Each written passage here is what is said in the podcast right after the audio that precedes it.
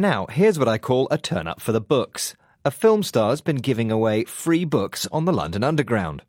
If you're a bookworm, a Harry Potter fan, and a London Underground user, then it's been an exciting month for you.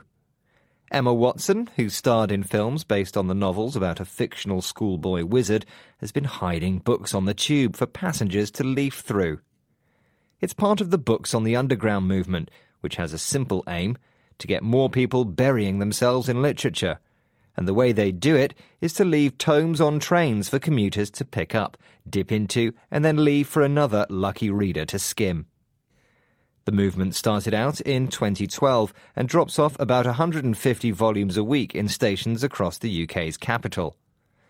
Talking about Watson's participation in the project, the manager of Books on the Underground, Cordelia Oxley, said, The reaction has been phenomenal. It must be a mixture of how much everyone adores Emma and how exciting it is to find something as wonderful as a new book on your journey.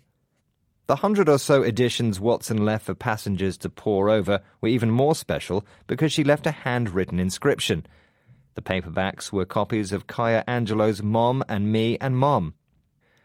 One person who discovered a copy of the book on the tube said she felt like the character Charlie Bucket, a boy who finds a golden ticket to the world's greatest chocolate factory in the Roald Dahl classic Charlie and the Chocolate Factory. Watson became a UN Women Goodwill Ambassador in the summer of 2014 and has since started devouring as many books and essays on equality and feminism as possible. She has also started her own book club.